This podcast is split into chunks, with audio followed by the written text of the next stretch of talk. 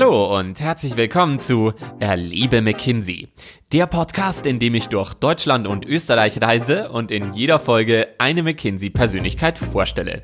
Mein Name ist Philipp und ich suche nach spannenden Geschichten aus der Firma, um sie euch zu erzählen. Heute spreche ich mit Anna in München. Sie ist Partnerin und 2009 bei McKinsey eingestiegen. Was die Arbeit in unserer Operations Practice ausmacht und wie sie ihre Leidenschaft für technische Themen in der Automobilindustrie auslebt, erfahrt ihr gleich. Nach einer kurzen Nachricht von Susanne. Bei McKinsey findet jeder seinen Platz. Vor allem, wenn du daran interessiert bist, Prozesse zu automatisieren und effizienter zu gestalten. Wenn du für Industrie 4.0 brennst, dann bewirb dich bei McKinsey und werde Teil der Operations Practice. Unsere Practice steht für gebündelte Expertise auf dem Gebiet der Optimierung von Betriebsabläufen und der Steigerung der Produktivität in allen Unternehmensbereichen. Von der Produktentwicklung über Produktion bis zur Supply Chain. Egal, ob du Erfahrung im Bereich Prozessoptimierung, digitale Transformation oder Einkauf mitbringst. Bewirb dich und arbeite zusammen mit uns an zukunftsweisenden Themen. Ich freue mich darauf, dich kennenzulernen. Mein Name ist Susanne und ich bin Recruiting Managerin im Münchner Büro. Erfahre mehr zur Operations Practice unter mckinsey.com/operations. Hallo Anna. Hallo Philipp. Schön, dass du mich ins Münchner Büro eingeladen hast. Ich muss echt sagen, es ist echt wieder toll, hier in München zu sein. Ich habe hier übrigens ein Jahrzehnt lang gewohnt. Hast du das gewusst? Nee, hast du mir noch nicht erzählt. Siehst du? Anna, vom Toilettenpapier bis zur Turbine hast du dich bereits mit ganz vielen technischen Themen bei McKinsey beschäftigt. Wenn dir jetzt privat so ein ineffizienter Prozess begegnet, denkst du dann oft darüber nach, wie man den Prozess optimieren kann? Ein bisschen schon. Also ist nicht so, dass ich jetzt tatsächlich anfange, den Prozess neu zu planen und äh, in alle Einzelteile zu erlege, aber ähm, gerade Coffeeshops können mich manchmal schon wahnsinnig machen. Was genau in Coffeeshops? Naja, gut, meistens, also der, der Sinn von Coffeeshops ist ja meistens, dass man da hingeht und einen Takeaway-Coffee haben will. Und äh, wenn das dann halt dieses Takeaway mehr länger dauert, als wenn man tatsächlich mhm. die, äh, das Kännchen serviert bekommen würde, das äh, kann mich manchmal aufregen. Vor allem, wenn dann äh, eindeutig die Handgriffe ineffizient sind. Ich wäre zum Beispiel echt super hibbelig an der Supermarktkasse, ähm, wenn die Schlangen sich nicht gleichmäßig verteilen. Das macht mich total wahnsinnig. ja, da muss ich sagen, ähm, da habe ich meistens, äh, versuche ich meistens meinen Sohn unter Kontrolle zu halten. Da achte ich nicht so lange, sehr auf die Schlangenlänge. Äh, du beschäftigst dich ja mit technischen Themen. Ja. Läuft man bei McKinsey eigentlich immer nur im Anzug rum oder gibt es auch Leute, die hier im Blaumann oder in Laborkleidung unterwegs sind? Ähm, das kommt sehr drauf an. Ähm, ich muss ganz ehrlich sagen, also ich habe in meiner Karriere äh, beruflich schon äh, sehr unterschiedliche Outfits mhm. angehabt. Also äh, natürlich gerade in der Anfangszeit, und das ist ja mittlerweile schon zehn Jahre her, ähm, auch relativ viel äh, Hosenanzüge und ähm, Kostümchen. Aber ähm, wir haben, ich habe auch auf äh, Werften gearbeitet. Da habe ich äh, letztendlich einen Blaumann angehabt.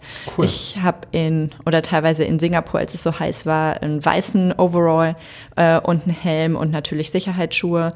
Ähm, ich habe in Labors gearbeitet. Da hatte ich auch ähm, Sicherheitsschuhe, so lustige Plastiküberzieherchen ähm, und natürlich Haarnetze und äh, Handschuhe und ähm, auch so eine, ja, einen weißen äh, Labormantel an. Und ich glaube, das Lustigste, muss ich ganz ehrlich sagen, war in meinem ersten Projekt. Ähm, mhm. Da war ich in, habe ich ein ähm, ähm, Praktikum bei McKinsey gemacht und bei einem äh, Biopharma-Unternehmen. Da mussten wir letztendlich auch die Prozesse in der Produktion uns anschauen. Mhm. Und die haben ähm, äh, letztendlich Antidepressiva hergestellt. Mhm. Und ähm, da durfte man letztendlich die Partikel nicht einatmen, was dazu oh geführt hat, dass wir so, ähm, ja, wir hatten im Endeffekt so Anzüge an, die ähm, mit Sauerstoff aufgefüllt worden sind. Wir sahen so ein bisschen aus wie so Michelin-Männchen und mussten uns dann ähm, mit diesen Anzügen, ähm, nachdem wir durch so eine Schleuse gegangen sind, in diesem äh, Reinraum im Endeffekt bewegen und dann halt immer wieder unseren Schlauch irgendwo anders einstecken, damit wir weiterhin atmen konnten. Okay. Also hier, hier gibt es nicht nur Anzugträger bei McKinsey. Nee, hier gibt es nicht nur Anzugträger. und ich glaube auch, also wenn man mal ehrlich ist, die Zeiten des Anzugs sind sowieso äh, gezählt. leider. Ich finde Männer in Anzügen ja hübsch. ja, da kann ich heute leider nicht punkten, in meinem Pullover. Ähm, aber du bist ja, du bist ja Partnerin in ja, unserer genau. Operations Practice, richtig? Ja. Ähm, diese Einheit beschäftigt sich bei McKinsey mit allen Themen rund um Produktion, Produktionsprozesse. Zum Teil ist das also wirklich sehr technisch. Ja, aber das ist, also, das ist tatsächlich zu wenig, ja. Mhm. Ähm, Operations ist viel mehr als Produktion. Also Operations, wir mhm. haben da mhm. unterschiedliche Service Lines. Ähm, das ist nicht nur Produktion, das ist auch Einkauf, das ist Supply Chain Management, äh, das ist äh, Entwicklung.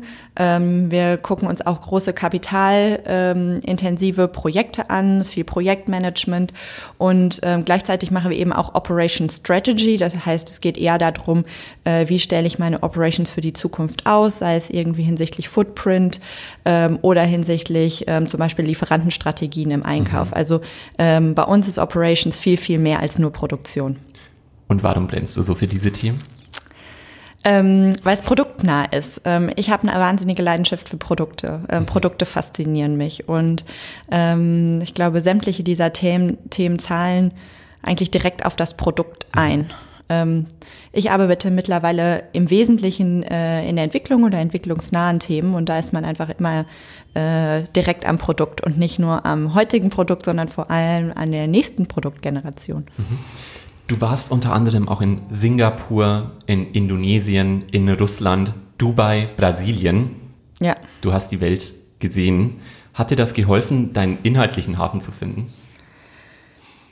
Ähm, kann ich nicht genau sagen. Also die, die Reisen ähm, nicht unbedingt, ja. Also mhm. die, ähm, die Reisen waren damals sehr wohl ge, gewählt, ja. Ich wollte mhm. tatsächlich ein Stück von der Welt sehen. Ähm, und da war eigentlich, äh, war das Thema eher Zufall. Ja. Ich mhm. habe äh, damals noch in Hamburg gelebt, habe ein Projekt auf einer äh, Werft gemacht und äh, irgendwie hat mich dieses Werften-Thema, also vor allem große Schiffe bauen, äh, total fasziniert. Und ähm, ja, und da bin ich dann äh, relativ schnell, ich sag mal, zu ne, so einem kleinen Experten geworden, mhm. ähm, was tatsächlich äh, Werft Operations angeht und habe dann halt tatsächlich äh, rund um die Welt, wie du eben schon gesagt hast, äh, in Singapur, Indonesien, mhm. Russland, äh, Brasilien und in Dubai auf Werften gearbeitet, ein Jahr lang. Und ähm, du hast gerade schon so ein bisschen erzählt, mit welchen Themen man sich genau in der Operations Practice beschäftigt. Ähm, wie muss man sich die Arbeit in der Operations Practice vorstellen? Also bei uns ist es so, dass wir häufig in sehr integrierten Teams äh, arbeiten. Das heißt, sehr, sehr eng zusammen mit den Kliententeams. Mhm.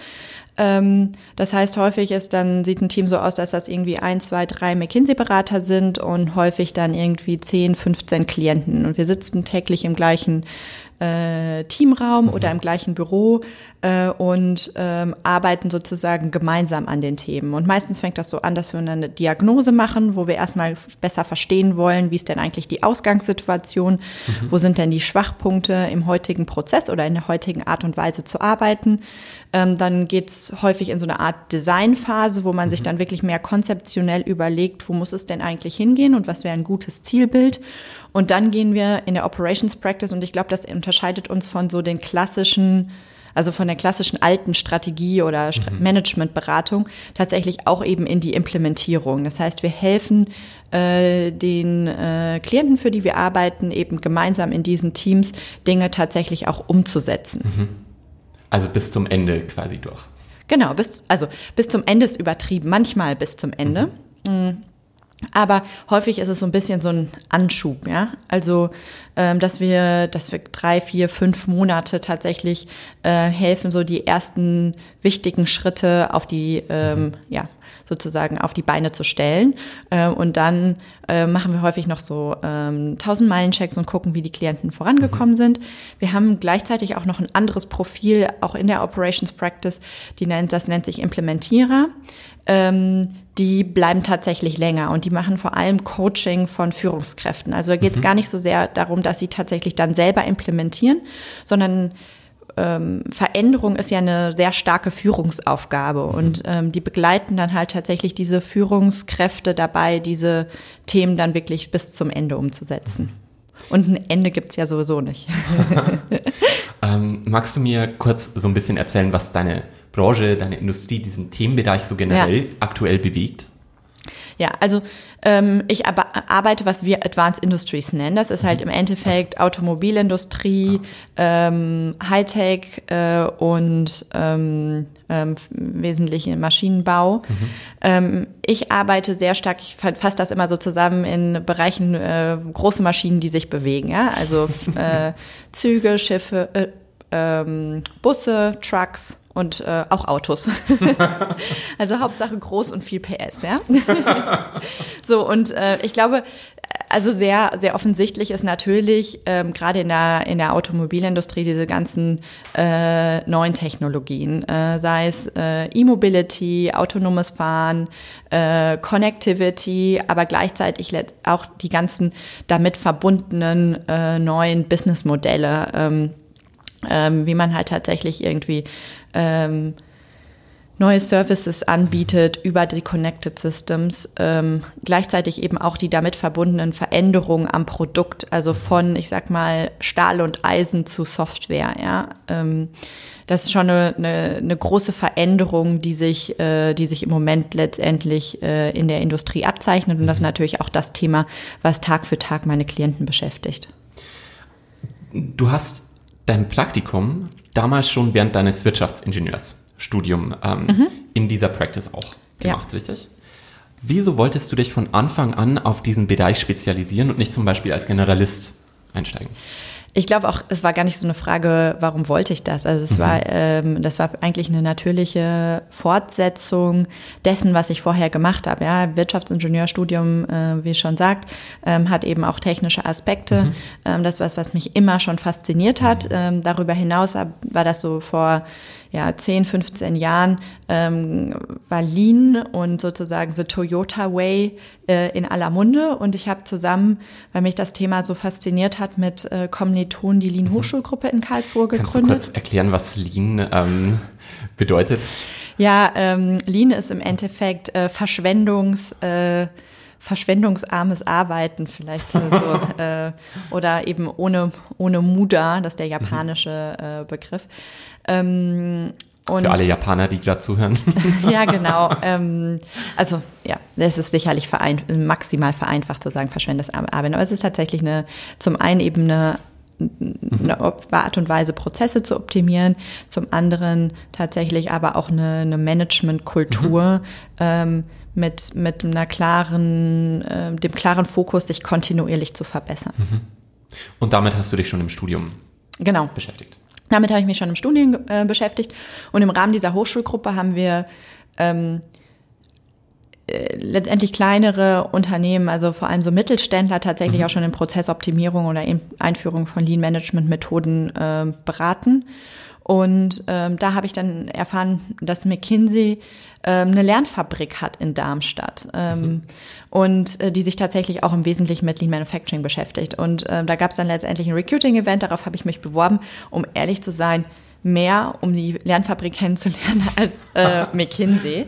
Ähm, ich war eher überrascht, äh, wie sympathisch die äh, mhm. McKinsey-Kollegen da waren. Ja, also hatte ich gar nicht erwartet. Ich wollte nie in die Beratung, aber ähm, wie gesagt, also wenn war für mich klar, wenn überhaupt Beratung, dann halt äh, sehr, sehr eben äh, über diesen diese inhaltliche Achse getrieben. Und ähm, dann habe ich ein, äh, hat es mir eigentlich sehr gut gefallen. Dann habe ich ein Praktikum gemacht, ähm, auch nur mit dem. Es schadet ja nicht irgendwie mal zu wissen, wie so Berater mhm. arbeiten. Äh, und dann ähm, ja, ein Angebot bekommen und mich dann doch entschieden, äh, direkt bei McKinsey anzufangen. Also Generalist mhm. war für mich ehrlich gesagt keine Option. Macht das denn einen Unterschied für die Karriere von Einsteigern? Muss man sich irgendwie von Anfang an für etwas festlegen? Nein, nein, nein, nein. Also ähm, ich glaube, das ist ja das, was auch Managementberatung irgendwie mhm. ausmacht, dass man sich äh, nicht so festlegen muss ähm, und gerade in den ersten Jahren auch noch mal ein bisschen ausprobieren kann. Gleichzeitig schadet sicherlich nicht. Also ich, ich denke, ähm, es hilft, wenn man, wenn man klar ist, wo die Leidenschaft ist, ja, mhm. weil in dem Moment, wo ich Leidenschaft für Themen habe, kann ich andere Leute begeistern, mitnehmen und bin einfach auch gut.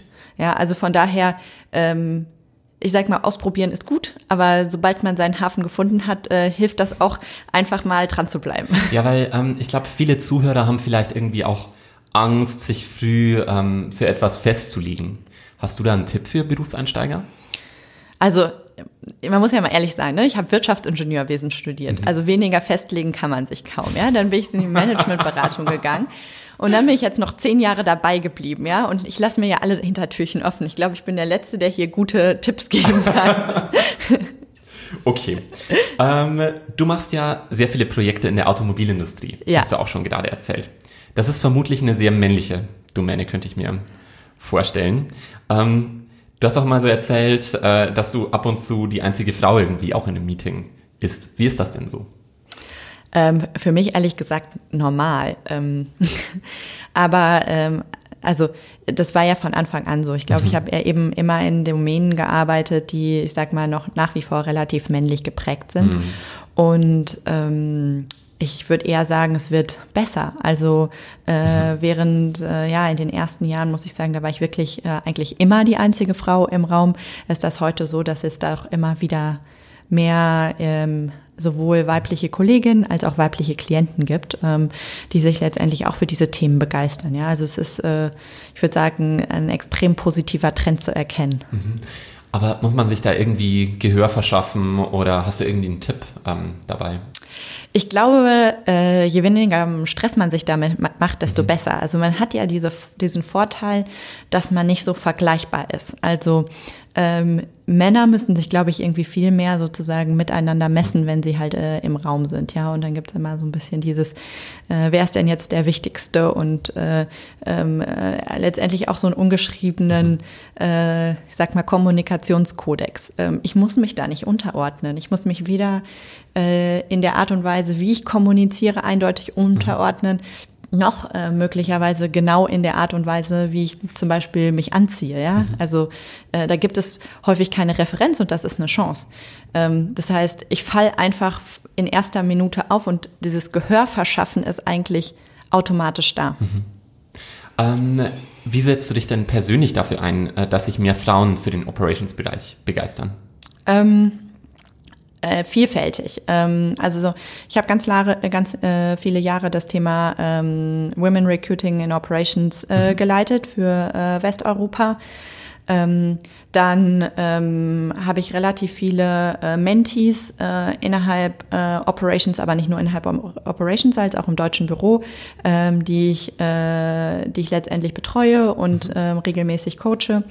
Äh, und dann habe ich zusammen mit äh, zwei Kolleginnen das ganze Thema Women Matter in Operations and Technology ins Leben gerufen. Das ist ein Netzwerk mhm. für ähm, Prof, also für letztendlich Klientinnen oder auch ähm, überhaupt Managerinnen, äh, mhm. die halt sich auch mit Operations und Techno äh, Technology sozusagen in dem Umfeld Women arbeiten. Women Matter in Operations heißt das Netzwerk. Ja, Women Matter in Operations and Technology. Mhm.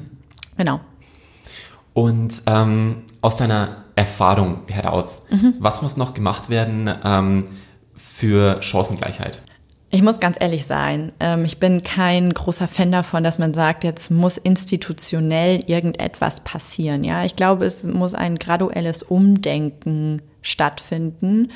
Und das kann aus meiner Sicht ähm, nur dadurch entstehen, dass der, jeder Einzelne bereit ist, einen Beitrag zu liefern. Ja, ähm, ich muss ganz ehrlich sagen, ich habe mir das nicht ausgesucht, dass ich teilweise auch irgendwie immer noch die Einzige bin. Ähm, ich habe ein bisschen angenommen, dass das jetzt irgendwie meine Aufgabe ist, da teilweise auch irgendwie ähm, das Rollenmodell für andere zu sein. Ja, und ich glaube, jeder muss da einfach seinen Beitrag liefern und ähm, äh, sich da ab und zu auch einem kritischen Diskussion stellen ähm, und seinen eigenen Weg finden, äh, wie er wie er letztendlich da, also entweder als Frau oder als Mann, der letztendlich Frauen fördert, mhm. ähm, äh, sich, sich verhält, ja. Du sagst selbst, dass du beides willst. Ja. Familie und Beruf. Ich habe noch nicht akzeptiert, dass nur eins geht. und zwar ohne Kompromiss. Das sagst du auch so. Ähm, du hast für dich auch ein Arbeitsmodell und Klienten gefunden, ja. ähm, die, die es dir auch ermöglichen, auch lokal in München zu arbeiten. Ja. Und auch geregelte Arbeitszeiten irgendwie von neun bis fünf halten zu können. Wie funktioniert dieses Arbeitsmodell? Ähm, ja, also grundsätzlich ist so, ähm, Vielleicht nochmal, ich glaube, da haben wir noch gar nicht drüber gesprochen. Ich bin ja auch Mutter von zwei Kindern, äh, zwei kleinen Kindern. Ja, Kommen wir gleich noch zu. ja gut, aber das ist letztendlich äh, der Grund. Vorher habe ich ja äh, Vollzeit gearbeitet und äh, deutlich mehr, ja. Ähm, das war sicherlich der Grund, ähm, als ich Kinder bekommen habe, dass ich, äh, dass ich gesagt habe, irgendwie muss ich mein, Le also mein Arbeitsmodell auch mhm. anpassen. Ähm, offiziell arbeite ich äh, 70 Prozent, ähm, wie du gerade schon gesagt hast. Äh, äh, ich versuche McKinsey 9 to 5 äh, montags äh, bis freitags äh, zu leben. So und ich glaube, äh, das Wichtigste ist für mich tatsächlich, dass ich meine Klientenbasis vor allem lokal ist. Das heißt, äh, dass ich sowohl dass ich, dass ich tatsächlich morgens hinfahren kann und abends wieder nach Hause komme. die ähm, andere Sache ist sicherlich, ähm, dass ich einfach gar nicht so sehr frage. Ich mache mhm. eigentlich das, was ich für richtig halte ähm, und ja, folge da irgendwie meinem meinem eigenen Bauchgefühl. Und das ist sicherlich schön, gerade als, als Partner ähm, kann man das machen, da hat man die mhm. Flexibilität.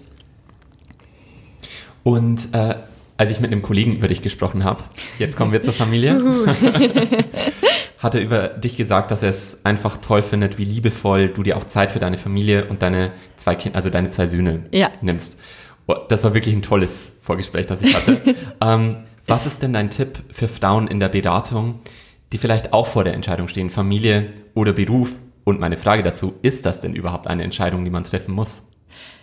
Also, wie gesagt, äh, ich habe ich hab mich bisher geweigert, diese, dieses Entweder-Oder äh, mich überhaupt damit zu beschäftigen, mhm. ja, äh, weil ich einfach der Meinung bin, irgendwie muss beides gehen. So ähm, sicherlich muss man halt irgendwie gucken, wie man da die richtige Balance schafft. Und ähm, meine Erfahrung ist, dass ähm, ich glaube, man also man steht sich da selber meistens äh, ja am meisten im Weg, ja, weil mh, mm, was ich am meisten lernen musste, dass mein 150 Prozent Anspruch sowohl als Mutter als auch als Partnerin oder Beraterin äh, ich dem einfach nicht nicht mehr genügen kann. Ja, ich habe einfach der Tag hat nur 24 Stunden ähm, und da da muss man einfach Kompromisse eingehen, ja. Und äh, wenn man sich wenn man sich jeden Tag und es ist leider Gottes so jeden Tag wieder die bereit ist, diesen Kompromiss einzugehen, dann funktioniert das auch. Ich glaube, ein anderes Thema, und da habe ich gerade mit ein paar Kolleginnen drüber gesprochen, die jetzt gerade wieder schwanger sind oder mhm. ähm, die sich einfach irgendwann überlegen, irgendwie ähm, äh, neu aufzustellen. Ich glaube, was total wichtig ist, ist Expertise. Mhm. Ähm, du hast ja eben gesagt, ich bin schon relativ früh sozusagen in einen Bereich reingegangen und habe Expertise aufgebaut. So und das ermöglicht mich äh, mir auch noch mal anders zu arbeiten, ja, mhm. weil ich letztendlich in Themengebieten arbeite, in denen ich mich auskenne. Das heißt, ich muss nicht mehr mich so komplett neu einfinden ähm, und das hilft mir sicherlich auch tatsächlich dieses ähm, ja dieses Teilzeitmodell, wenn man davon überhaupt sprechen kann, äh, möglich zu machen, ja. Anna, ich habe ein Spiel mitgebracht. Oh je. Du hast ich, das schon befürchtet. Ich bin kein Freund von Spielen. das ist eine Überraschung.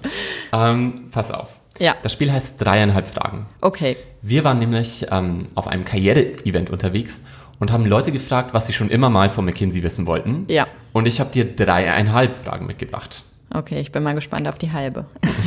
Pass auf, dann kommt die erste von Jana. Hallo, ich bin Jana. Ähm, ich habe Erfahrung als Operations Managerin in England und suche jetzt hier äh, bei McKinsey vielleicht einen Job. Und meine Frage wäre, wo ist der Unterschied zwischen dem Einstieg als Experienced Hire oder direkt als, sagen wir, Masterabsolvent? Also der Unterschied, wenn man äh, mit Berufserfahrung einsteigt oder klassisch irgendwie nach, die, nach dem Studium als Akademiker. Ja, also ähm, jetzt mal ganz ähm, im ganz Speziellen in der Operations Practice ähm, haben wir im Endeffekt im Wesentlichen Einstiegsniveaus mit ein bisschen Erfahrung. Mhm. Ähm, das heißt, äh, wir stellen sehr wenige Leute direkt von der, ähm, von der Uni ein. Mhm. Äh, wenn wir das machen, dann ist es im Wesentlichen im sogenannten äh, OEP-Programm. Ähm, Oper Operational Excellence Programm. Ähm, okay. Das ist im Endeffekt so sozusagen unser eigenes Trainee-Programm, mhm. ähm, wo wir ähm, junge Kolleginnen und Kollegen, wie gesagt, die nur wenig Erfahrung haben oder direkt von der Universität kommen, äh, im Bereich ähm, Operations äh, ausbilden.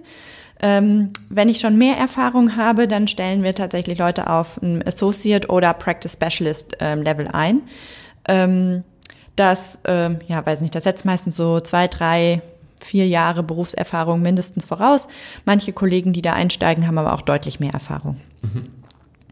Okay, und äh, gibt es irgendwie einen Unterschied, wenn man mit Berufserfahrung einsteigt oder nach dem Studium? Ähm, ja, also wie gesagt, der große Unterschied ist, glaube ich, dass wir, dass wir in der Operations Practice alle, die, die kein oder wenig Erfahrung haben, tatsächlich in das Operations-Programm äh, oder mhm. das OEP-Programm einstellen, ja, und dementsprechend dieses intensive Trainingsprogramm haben. Okay. Wenn ich tatsächlich als äh, Associate Practice Specialist in Operations einsteige, dann habe ich auch Trainings, aber letztendlich nicht mit der gleichen Intensität. Also äh, im OEP-Programm ist es tatsächlich äh, jede zweite Woche freitags, ähm, zusätzlich eben sehr intensives Mentoring-Programm ähm, wir, wir begleiten die letztendlich auch sehr intensiv darin, tatsächlich irgendwie Expertise mhm.